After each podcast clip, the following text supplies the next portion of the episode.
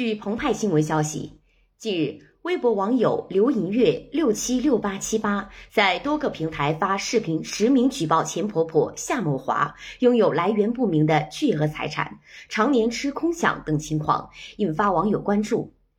十二月十五日晚，中国农业发展银行河南省分行在微信公众号发布通报，表示周口市分行纪委经核查，目前没有发现夏雪华本人收受客户礼品、礼金及涉嫌职务违法犯罪等问题。此外，上述通报称夏雪华常年不上班、吃空饷问题不属实。但核查发现，夏雪华存在请假天数较多以及旷工、迟到、早退等现象。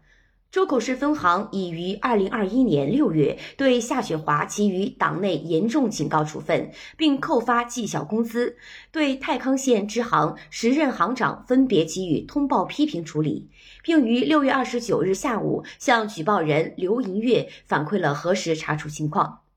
据此前报道，十五日下午，周口市纪检委监察机关举报电话，一名工作人员告诉记者，他们有接到对前述情况的反映，但并未接到视频中本人的举报。该工作人员表示，暂不了解是否立案，具体的情况需要向办案部门了解。